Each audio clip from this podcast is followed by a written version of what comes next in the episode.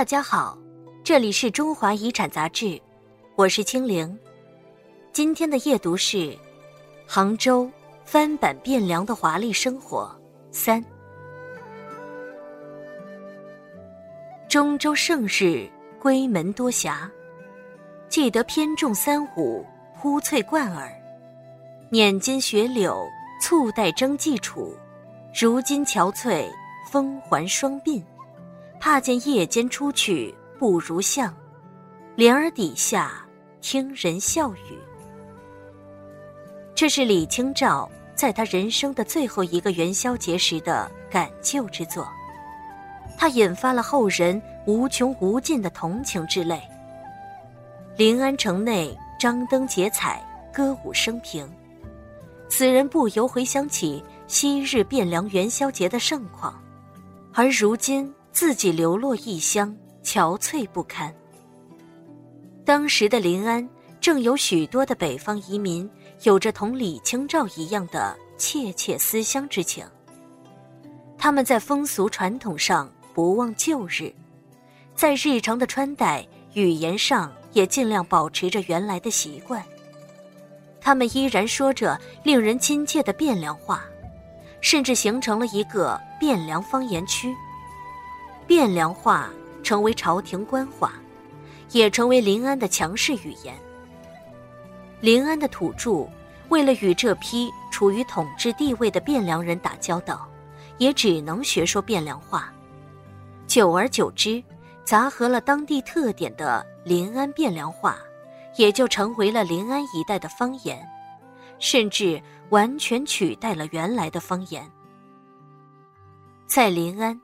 占据强势地位的不仅仅是东京的语言，还有许许多多首都的风土人情，也尽可能多的被搬到了新都城中来。比如故都汴梁的金明池故事，居然也在西湖里全盘上演起来。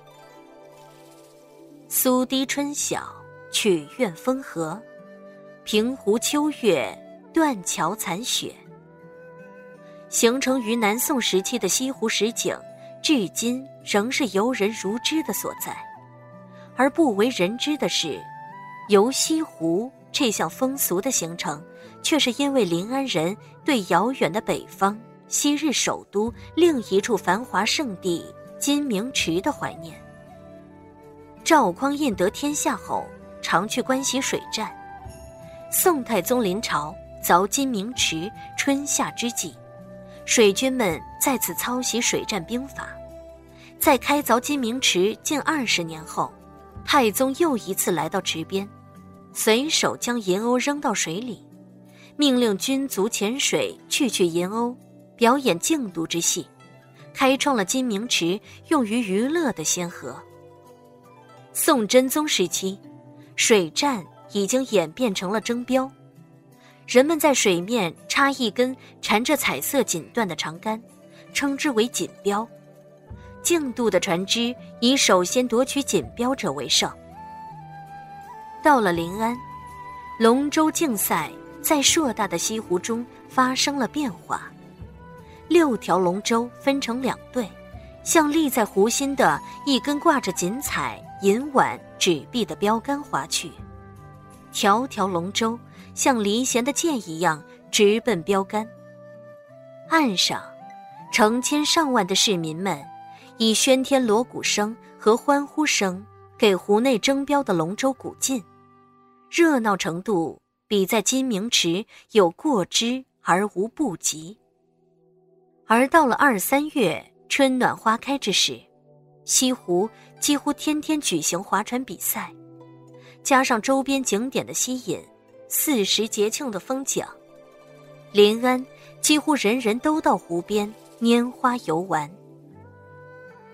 杭州丝绸、小笼包、御用青瓷，就连白娘子传奇这些个在我们现代人想来具有鲜明江南色彩的杭州名片，看来都在八百年前与古老的汴梁城有着千丝万缕的关联。大量北宋精英带来的时尚与品味，真真切切地改变了这座城市原本的样貌。桩桩往事，诉不尽有宋一朝的纠结心情，也让杭州成为美丽汴梁的翻版。文章来自《中华遗产》杂志，二零零八年第十期，作者汪胜峰，整稿僵尸谷微寒。您可以关注我们的新浪微博，艾特中华遗产杂志，了解更多内容。晚安。